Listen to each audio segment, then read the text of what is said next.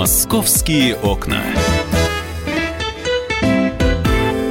Здравствуйте, друзья. Программа «Московские окна» в прямом эфире на радио «Комсомольская правда». Здесь Анастасия Варданян. И Михаил Антонов. И э, события, которые происходят в Москве. И начнем мы, опять же, с происшествия. И это снова касается взаимоотношения отцов детей, но в данном случае отчима с ребенком. Видео облетело социальные сети, интернет э, появилось в Ютьюбе и привлекло внимание защитников прав детей и правоохранительных органов. Мужчина на этом видео заставляет мальчика приседать под э, его рев, причем угрожает, э, замахивается на него. Ну и Настя расскажет сейчас подробности. Ну, конечно, а, спокойно невозможно смотреть это видео. Действительно, вчера а, ну, практически вся страна его видела. Огромное количество комментариев в адрес Мурата Шханукова. Это отчима мальчика, ему 38 лет, он переехал в Москву из Нальчика. А, и на этом видео совершенно четко видно, что ребенка раньше били, потому как в тот момент, момент, когда Мурат э, заставляет его приседать и замахивается над его головой, ребенок э, резко закрывает э, голову руками, то есть пытается уйти от удара. Сам Мурат, который работает грузчиком в Ашане, несколько часов скрывался от правоохранительных органов, пришел сдаваться и, знаешь, сделал из этого какое-то шоу. Плакал, просил у всех прощения, говорил, что больше так не будет, говорил, стану на колени, лишь бы только строго меня не наказывали. Потом появилось видео, на котором супруга Мурата, мама мальчика, рассказывает, что да он, в принципе, хороший. Он ну, его... отмазывает, да, его всячески. Всего-то там было несколько раз по... Э, ну, в общем, я переформатирую слова по мягкому месту. Э, и было абсолютно складывалось такое ощущение, что она его выгораживает. Его – это отчима. Да. С нами на прямой связи Анна Ривина, директор центра насилию .нет. Анна, здравствуйте. Доброе утро. Доброе утро. У вас есть объяснение, почему женщины вот таких мужей защищают? Вы знаете, я бы начала, наверное, с другого, что они защищают, когда происходит это не только в адрес детей, но часто мы слышим это, когда это происходит в адрес самих женщин.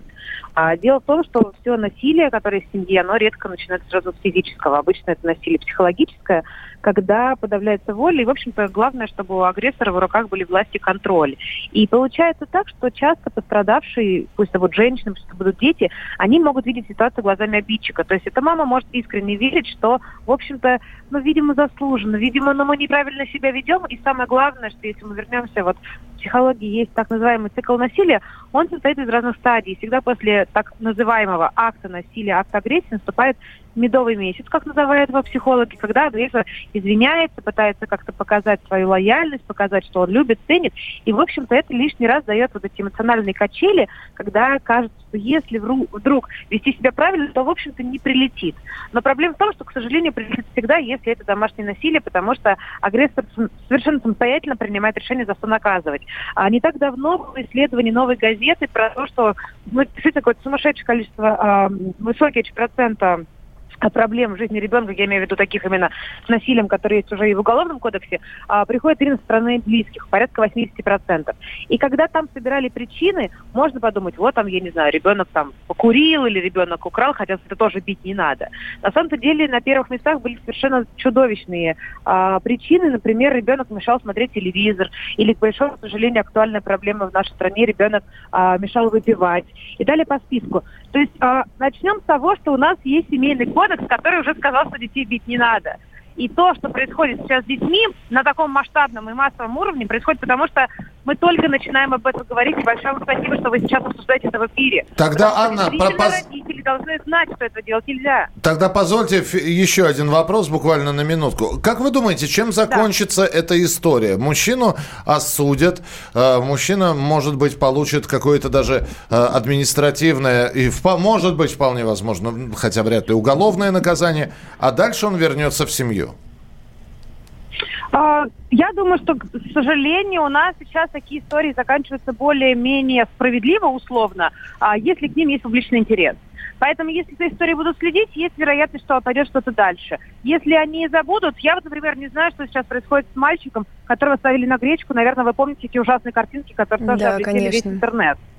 Вот, то есть у нас же нет физических ресурсов за каждой историей взять и следить. И это должно делать государство. И тут мы, к сожалению, упираемся в то, что государство не справляется, а порой даже не хочет часто справляться с тем, что должно делать, а именно защищать жизнь и здоровье наших граждан. Поэтому нам очень важно говорить, нам очень важно, что когда такое происходит, мы все не проходили мимо, учитывая, что, повторюсь, семейный кодекс уже 25 лет назад написал, что если мы видим, что по отношению к ребенку совершается насилие не только физическое, но и психологическое, то об этом нужно сообщать в органы опеки. Но у нас все очень боятся слова «стукачество», потому что оно носит сразу негативную коннотацию, а на самом деле это шанс спасти ребенку и психику, и порой именно физическое здоровье. Анна, спасибо большое, что были с нами на прямой связи. Директор центра насилию .нет Анна Ривина.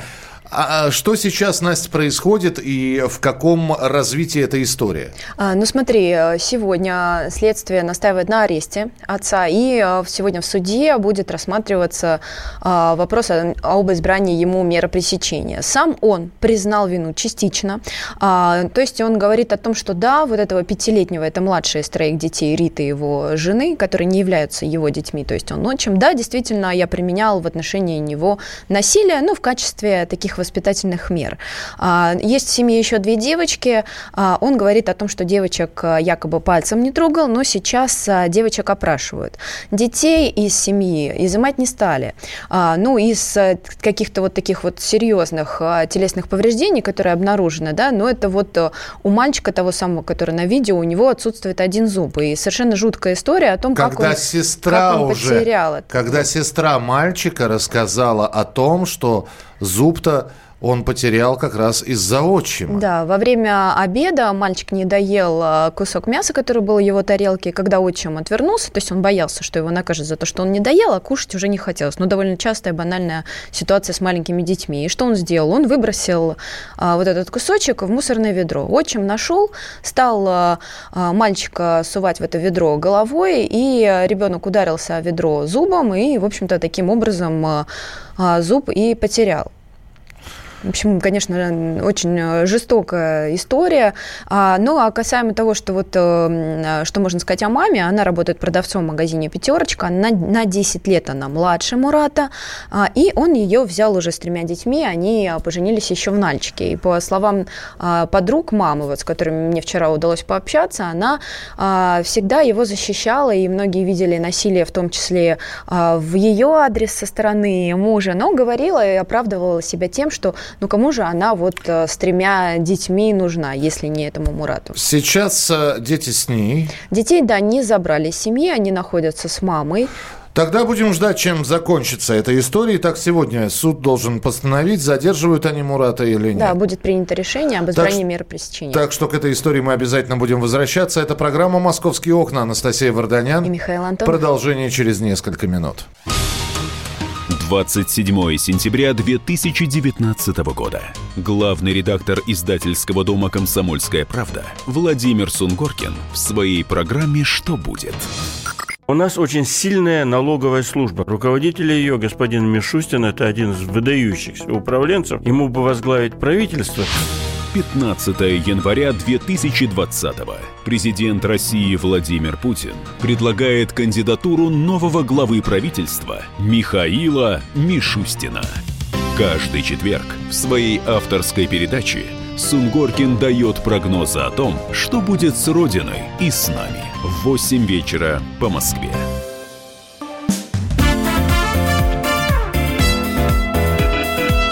«Московские окна». Итак, друзья, продолжается программа «Московские окна». Анастасия Варданян. Михаил Антонов. А, Настя, ходишь ли ты на рынке? Ну, редко, честно тебе скажу. Не успеваю, пока работаешь, они уже закрываются. То есть подножный корм, да? Ну, а как, а как на Супермаркеты. Рын... Супермаркеты. А ты там смотришь а, производство товаров какой страны?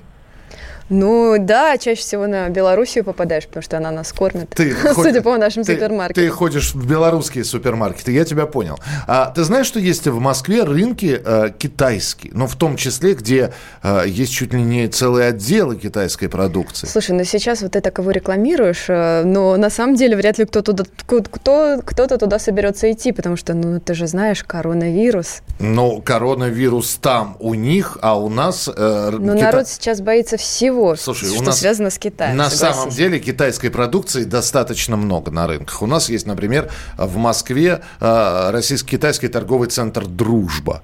Э, Располагается, если я не ошибаюсь, около метро Новослободская. У нас... э, я- Заглядываешь туда? Э, Я просто прохожу мимо всегда.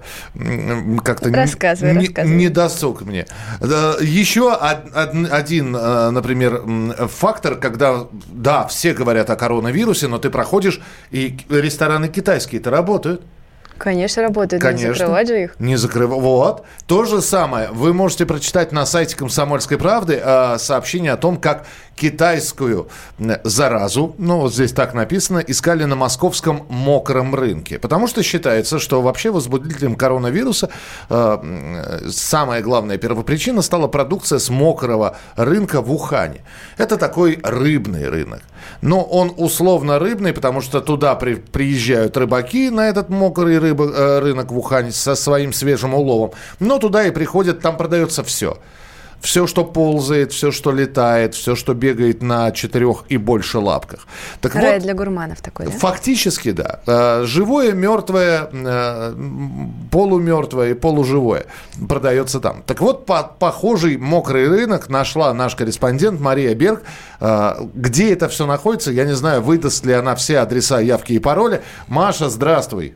Да, здравствуйте, коллеги. Ну, на самом деле, Миша, я тебя немножечко поправлю. Все-таки мы просто, когда в редакции обсуждали вот этот азиатский феномен мокрых рынков, мы, мы подумали, а если в Москве подобное, все-таки у нас действительно довольно много живет китайцев, и решили как раз поискать подобные места, где хотя бы, например, китайские рестораны могли закупаться, например, продукцией. Аутентичный, Ну, то есть да. Ну, Ну по- да, то есть какими-то сверчками. Все-таки мы знаем действительно, что китайцы, они любят э, есть вот подобную экзотику. Это и летучие мыши, и змеи, которых используют и в медицине, и так в кухне просто. А, ну, еще там всякие разные сверчки, тараканчики и прочее, прочее, прочее. Собственно, как раз и коронавирус э, мутировал, как, как говорят вирусологи, именно теле какого-то животного, ну там сейчас разнятся варианты, там либо летучие мыши это были, либо это были змеи, которые как раз охотятся на этих летучих мышей. Вот. Ну, собственно, в Москве я как раз отправилась в две точки, где, ну, как мы предполагали, и будут находиться именно, где работают китайцы и где могут, собственно, закупаться как раз граждане КНР в России, в Москве. Вот, первая точка моя была, это был легендарный птичий рынок, который находится на Садоводе. Сейчас как раз приезжаю его. Вот. А, И могу сказать, что там, как мне сказали продавцы, действительно вот закупаются э, жители Китая, которые живут у нас в Москве.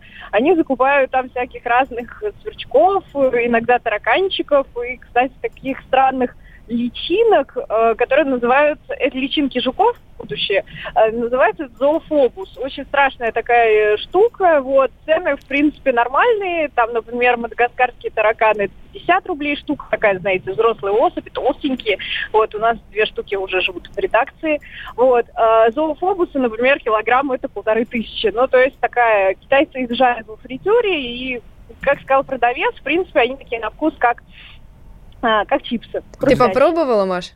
Нет, конечно, я же... Нет, в смысле, там их покупаешь, и ты их можешь использовать в корм домашним животным.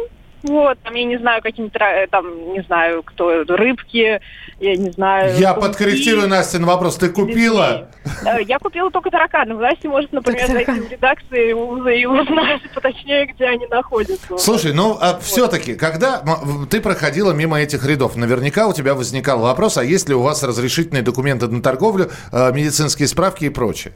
Ну, смотрите, самые главные вопросы у меня возникли, когда я отправилась на ТЦ Москва, где как раз э, работают китайские продавцы, они вот вообще по-русски не разговаривают. И ты когда входишь вообще на территорию этого ТЦ Москва, у тебя ощущение, что ты где-то, ну не знаю, в Благовещенске, что ли, потому что там все надписи дублировались даже на иероглифами китайскими. Вот. И этот продовольственный ряд, где работают только одни китайцы, а, они очень плохо говорят, и, конечно, возникает очень много вопросов. Сейчас из-за опасности коронавируса они все в масках, и главное, что там и покупатели тоже китайцы, что самое интересное. И Русских они там- тоже в масках, Маш? Да, да. А ну, ты-то в маске была? нет, Ты я была- предусмотрела?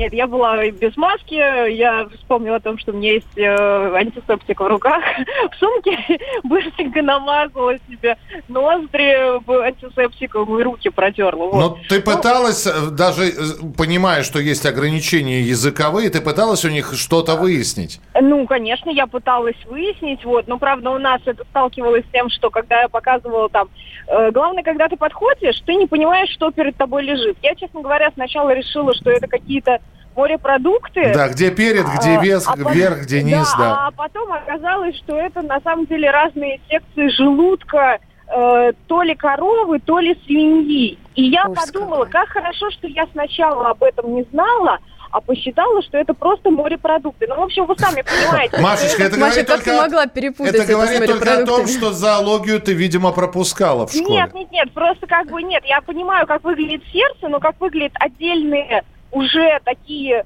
эм, э, части органов, честно говоря, это немножечко как бы на практике тебя шокирует. Они что, на Ну, креветочки похожи, Маш?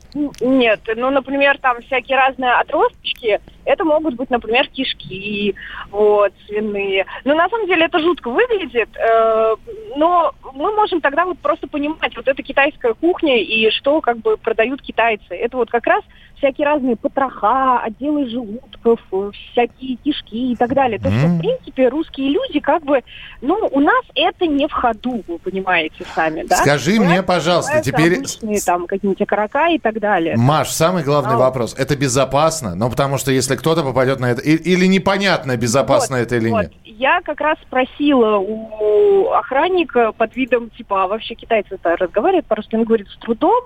Я говорю, а продукция-то откуда? Потому что когда мне показывали на рыбу, кричали, Москва, Москва. Я говорю, конечно, Москва, рассказывай мне, Тебе- Москва-река, небось. Из Москвы реки, да. А, Охранник мне сказал, у нас уже неделю, даже больше недели, уже считайте, наверное, две недели, э, никакой продукции из Китая нету. И даже когда я зашла в лавку найти китайской лапши, вместо этого там были ролтоны, дошираки и все произведенные в РФ. Ну, то есть вы сами понимаете, что на самом деле даже в китайском Шанхае, который там находится в улице Москва, кстати, туда захаживают некоторые любители экзотики, ну, даже, ну, то русские, вот, э, вы сейчас не найдете там никакой китайской продукции, потому что сейчас очень строго, у всех продавцов там, видимо, выборочно измеряют температуру, э, и даже все фрукты там говорят, что как раз вот китайские есть, бывают поставки, там особые виды там и зелени, и овощей, тоже все убрали и даже боятся продавать из Таиланда Всё, мангу. А да. та продавщица сказала, что я вам только из-под прилавка продам, а так вот, Вот если так хотите, пробуйте. да. Спасибо, Маш, спасибо, Спасибо, тебе Маш. большое. Два мадагаскарских таракана с момента посещения Я рынка теперь жи- живут в редакции. Мы вернемся через несколько минут.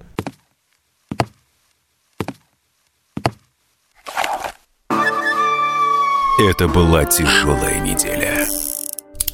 Хороший, Ребята, давайте жить дружно. плохой, Понимаете, не признавали у одного кандидата подпись его родного отца. злой. А вот что у нас в России, вот что у нас в России. Бред, да? Николай Платошкин подводит итоги недели. Каждую пятницу на радио «Комсомольская правда» в 6 вечера по Москве.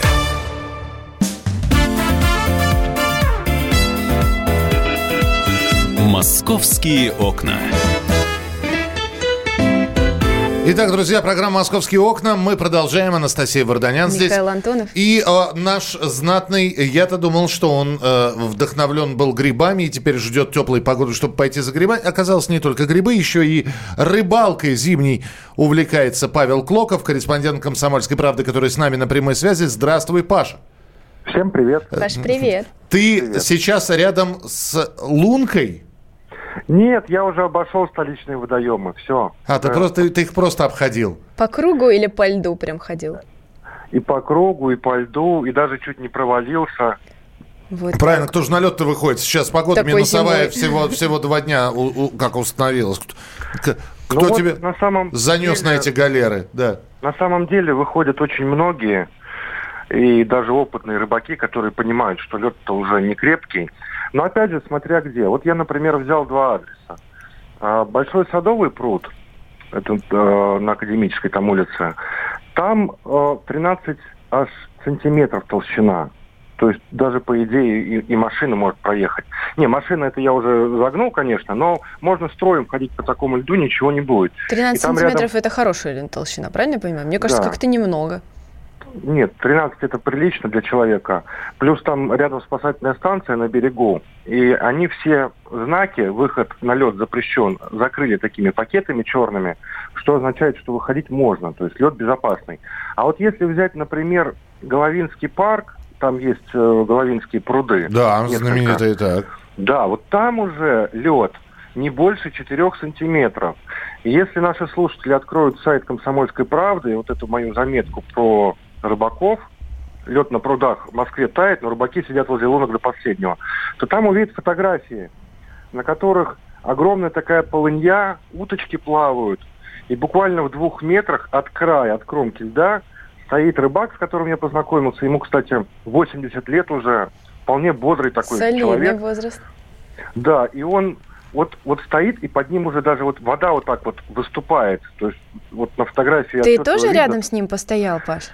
Я постоял, да, но я не прям вплотную подходил, прям вот на это мокрое место, где он стоит. Он практически уже провалился. Вот я не знаю, вот на него смотришь, уже хочется спасателей вызывать. Я стоял в трех метрах на снегу, и подо мной тоже начала выступать вода. Задал ему несколько вопросов и быстрее назад на берег. И что Слушай, же его заставило? Э, Вот... Это, во-первых, да, казалось бы, что заставляет людей, я понимаю, что у- увлечение рыбалкой, но, честно говоря, в московских прудах, ну, что можно поймать? В моем детстве я ловил ротанов и карасей. Да, так и есть. Еще Так, ёрш. так все и Что? осталось. Да, еще окуньки. Но рыбаки жалуются, что клевать стало меньше, потому что ну, обустраивают наши водоемы, срезают камыш, и, как бы немножко вмешиваются вот в эти естественные природные процессы. Но рыбка все равно есть. А вот по поводу того, что заставляет, ну, естественно, я спрашивал, и ни одного этого рыбака. Ну, вот этот вот Лев Иванович, про которого я все рассказываю, которому 80 лет, вот он мне рассказывает. Я говорю, вы уже проваливались? Конечно. Ну, знаешь, чуть ли не с гордостью. Да. И Да, мой рыбаки на самом деле как- этим как- гордятся. Какой настоящий конечно. рыбак не проваливался? вообще? И сын мой проваливался, и племянник. И что ж теперь, на рыбалку не ходить? Вот как после этого разговаривать, я не Да понимаю. все, ты получил информацию. Ты вот э, понимаешь, ты пошел на зимнюю рыбалку, ты не настоящий рыбак. Ты же нам сказал, что ты чуть не провалился. Поэтому Ну, чуть не вода- считается. Водичка выступала под ногами, ты знаешь, как не по себе. Ноги промочил, в телефоны- общем. Даже телефоны, документы спрятал в пакет, завязал его, перевязал, а пакет э, в рюкзак. Думаю, если провалюсь, хотя бы спасу телефон и документы. Паша, а удочка-то хоть у тебя была? Не, не, удочки у меня зимней нет, у меня есть обычная удочка. Ну, кстати, ее тоже можно было взять и ловить в полынье, в, в, открытой, в открытом водоеме. Или на Москву-реку пойти, которая, Хорошо, в по-моему, не среднем, замерзла? в среднем ты сколько насчитал рыбаков, скажи, пожалуйста? Слушай, ну почти на каждом водоеме сидят, вот э, на Большом Садовом человек, наверное, 10 было, где лед покрепче, а на Головинских человек, наверное, 5. Вот, Это ну, будний день пообщался- или выходной? А, что-что? Будний или выходной день? Так, это была у нас пятница, будний день. Это было пятница, ска- сказал Паша. Грустно почему-то. Ладно, Паш, сейчас обещают нам похолодание, лед установится. Возьмем с тобой Не мормышки. может быть, весну обещали. Возьмем Можно я еще пару слов добавлю? Да. Я хотел сказать, что мы пообщались с МЧС, и они нам доложили, что пока, пока на сегодняшний день ни одного, не дай бог, погибшего, даже слова это не произношу, но даже провалившегося э, случая такого не было. То есть никого не спасали. Вот, например, в прошлом году доставали и на Борисовских прудах, и еще где-то. В этом году пока нет. Но впереди еще потепление, еще больше. Да, в общем, Поэтому- да, мы, мы не предсказываем, но э, эта статистика этой зимы не полная, скажем так. Э, Да. Дождемся, чем э, фе- февраль. Я надеюсь, что все-таки он порадует нас без происшествий. Паш, спасибо большое. Корреспондент «Комсомольской правды» э, Павел Клоков был у нас в эфире. А у нас прямо сейчас главный специалист Метеобюро Москвы Татьяна Позднякова. Татьяна Георгиевна, здравствуйте. Добрый день. Добрый день. Ну, во-первых, с похолоданием нас всех.